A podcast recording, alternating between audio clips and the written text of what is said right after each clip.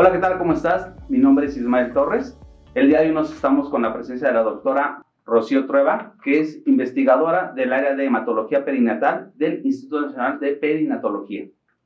¿Qué tal, doctora? ¿Cómo está? Muy Hola, Isma, buen día. Qué bueno, me da gusto recibirla aquí nuevamente en su casa. Y el día de hoy vamos a tocar un tema de gran, gran importancia, como es la importancia de la tipificación de las variantes de hemoglobina en la población mexicana. Y bueno, partiríamos de algo tan interesante como definir, ¿no? Definitivamente qué, qué es una variante de hemoglobina, que nos puede dar un contexto general de lo que precede este, esta, esta definición o este término, por favor. Pues se refiere a variantes, a las modificaciones que tiene eh, la molécula de la hemoglobina. Pueden ser estructurales o pueden ser en funcionalidad. Y todas estas variantes están dadas pues por modificaciones dentro del gen de la hemoglobina y puede ser en las cadenas alfa o en las cadenas beta. Mm, perfecto. Y por ejemplo, tomando la importancia de dicho parámetro, ¿a qué edad sería recomendable uno como persona conocer este tipo de resultados o si es portador de ese tipo de variante? Lo recomendable es después de los seis meses de edad, porque en la etapa neonatal los bebitos tienen en su mayoría hemoglobina F y es difícil detectar este tipo de variantes. Esto siempre y cuando se haga a través de una electroforesis de hemoglobinas pero si lo hacemos de manera molecular, de, en cualquier momento se puede realizar. Pero en cuestión de hacerlo a través de una electroforesis de hemoglobinas, sí es importante realizarlo después de los seis meses cuando la hemoglobina fetal ya disminuyó.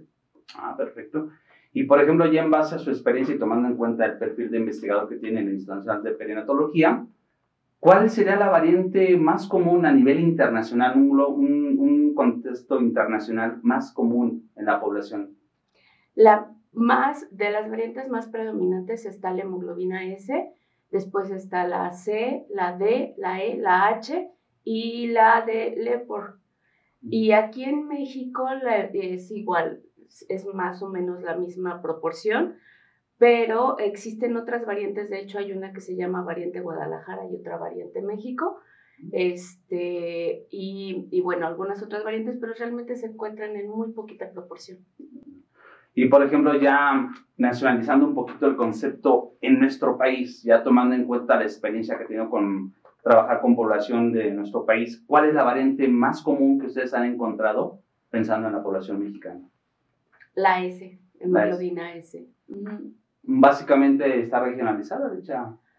Eh, pues que en general es la hemoglobina, la variante de hemoglobina más común en todo el mundo. Entonces sí, también hemos tenido casos de hemoglobina de Punjab y este, bueno, actualmente detectamos una nueva variante y una variante también que está reportada como Fanny Ludumbok, este, también esa la hemos encontrado.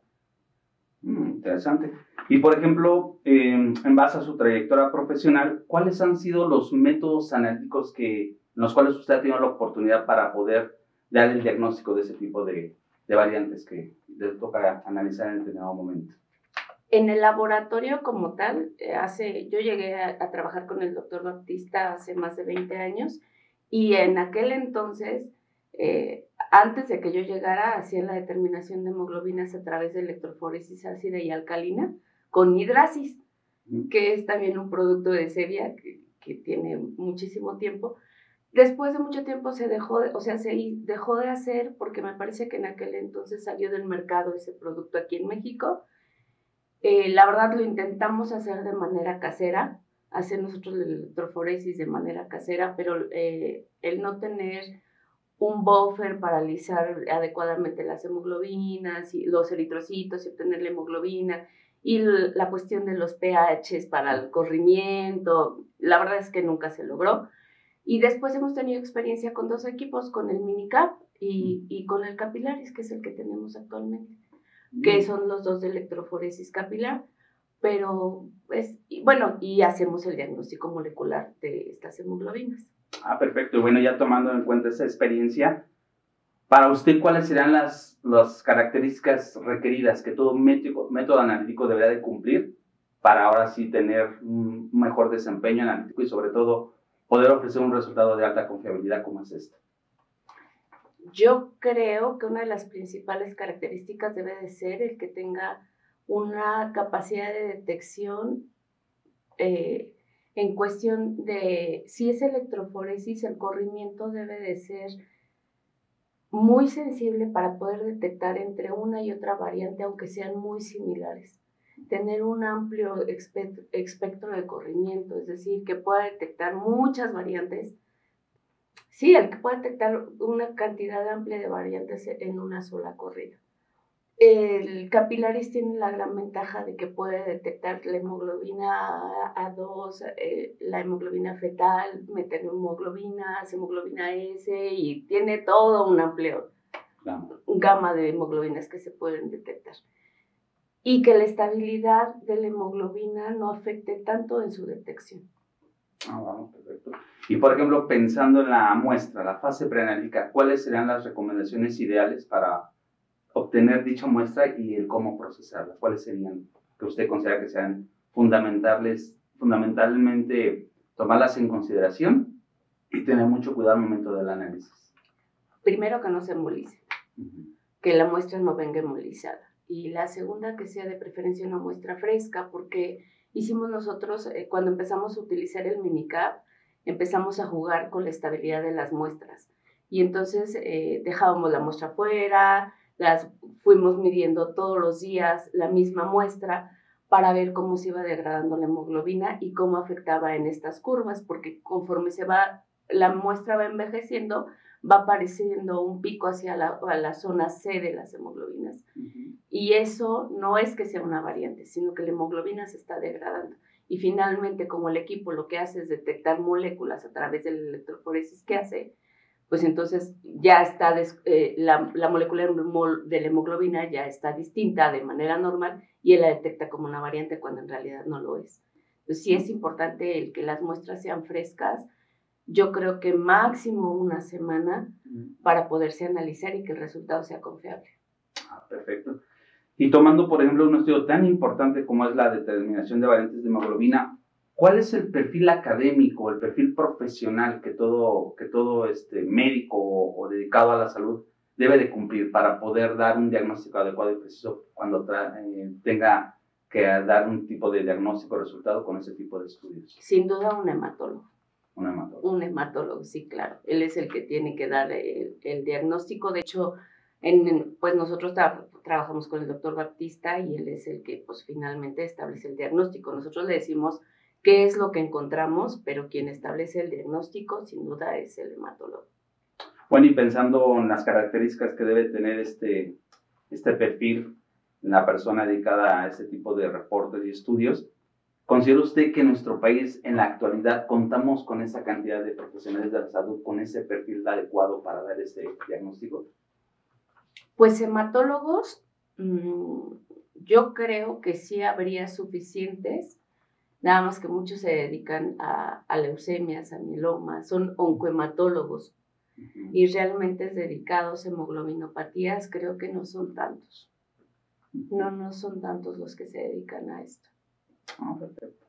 Y nada más por último ya, doctora Rocío, en determinado momento, ¿cuál es, será un valor agregado eh, ya el, contar con una tecnología completamente automatizada, ¿qué ese tipo de estudios se incluirían en un check-up convencional? No sé, tú vas a un estudio de análisis o un check-up convencional y que te incluyan este parámetro, ¿será un valor agregado que aportaría mucho en el momento de hacerte un estudio? Tal vez como un check-up convencional, no, pero sí en algún momento eh, a, a, los neonatos o, o vaya, en la edad pediátrica.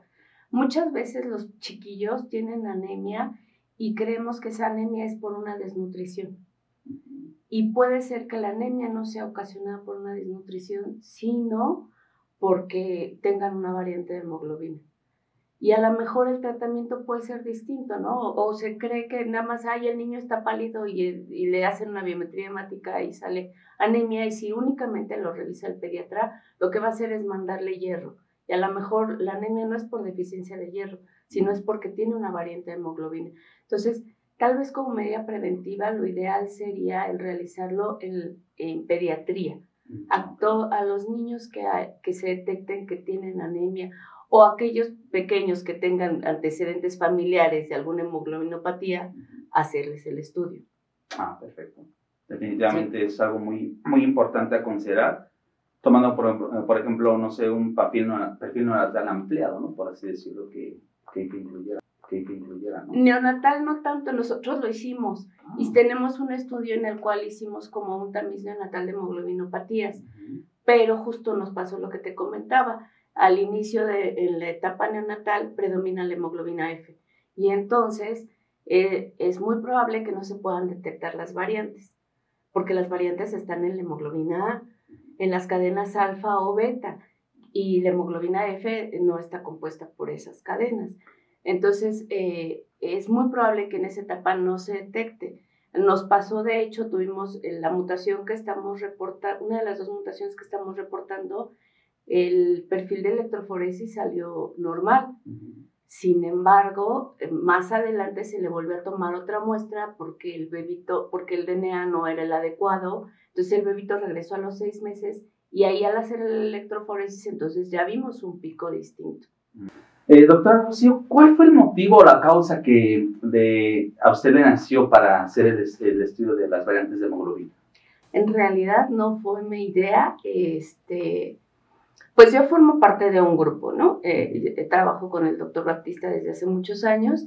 Eh, hace como seis, siete años más o menos se incorporó con nosotros el doctor Octavio Martínez y él también es hematólogo pediatra igual que el doctor Baptista eh, y él decidió desarrollar un protocolo de investigación que era justamente el, el tamiz neonatal de hemoglobinopatías. El doctor Baptista tiene muchísimo tiempo que, que yo creo que hemos de tener como unos 15 años más o menos que se hace el diagnóstico molecular de las variantes de hemoglobina. En aquel entonces empezó a hacer a través de PCR en tiempo real. Y únicamente hacíamos, iniciamos haciendo seis, eh, identificando seis SNPs nada más para poder identificar algunas variantes. Y el protocolo que inició el doctor Octavio Martínez, él planteaba ya la secuenciación. Ah. Y es por eso que, bueno, yo como investigadora de, laboratorio, junto con el doctor Higinio Estrada, eh, pues fuimos los que nos... Eh, él metió la parte de secuenciación y yo junto con él le ayudé a, toda la cuestión de la interpretación. Ah, perfecto. Y sobre ese estudio que realizaron ya 100% focalizado en la, población mexicana, ¿qué nos cuenta al respecto? Pues fue algo muy interesante. La verdad es que a pesar de que dentro de las electroforesis no encontramos gran cosa por lo que te mencionaba, porque no fue en la etapa adecuada, la realidad es que sabíamos que eso podía suceder, pero sin embargo lo quisimos hacer porque dijimos, bueno, ¿qué tal que sí se puede ver, no?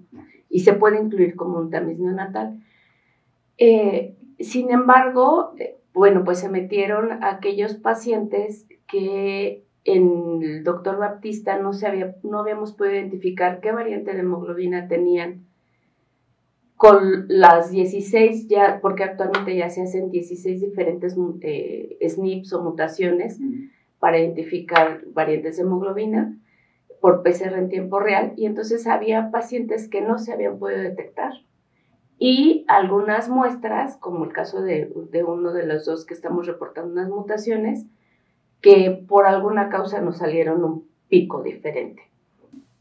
Y bueno, finalmente nos encontramos con una nueva mutación que no está reportada, que es una inserción y esto modifica, eh, esta inserción lo que hace es que genera un codón de paro, es decir, eh, cuando se, se, empieza a leer el DNA para formar la proteína, llega, eh, tiene un codón de paro prematuro y lo que sucede es que pues, nos genera una proteína más pequeña que no es funcional.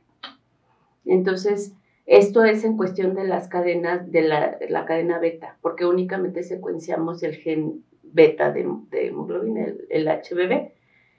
Y el otro caso encontramos dos mutaciones, una que ya está reportada y otra nueva. Esta, eh, que ya, perdón, las dos ya están reportadas. Eh, una es Fanny Ludenbock y la otra es Santa Augusta, pero están reportadas de manera separada y nosotros la encontramos juntas. Es decir, el sujeto es heterocigoto, pero esto hace que, la estructura de la proteína se modifique. De hecho, el doctor Estrada hizo las, los modelos de la proteína, de la estructura de la proteína, de cómo se modifica. Y entonces esto es lo que hace que es una variante nueva a pesar de, de estar conformada por dos variantes. Ahora lo que nos falta hacer que tal vez no se pueda porque no tenemos ya contacto con el paciente, pero sería muy interesante el poder hacer la caracterización ya bien en la electroporesis para poderla eh, reportar toda junta. ¿no? Un complemento. ¿no? Exactamente. La verdad, interesante, interesante trabajo de investigación. Sí. Tomando en cuenta la población mexicana.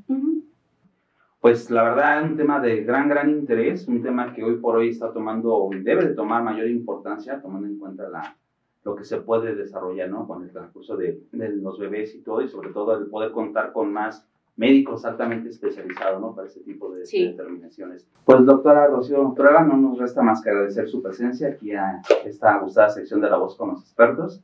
Esperamos volver a contar nuevamente con su presencia, con tantos temas tan interesantes que ustedes manejan. Y bien, bien, así que muchas gracias por su participación y seguimos en contacto con ustedes. Muchas gracias a ustedes, gracias por invitarnos aquí al ICON Gracias por, por considerarnos para platicar de esto. Muchas gracias.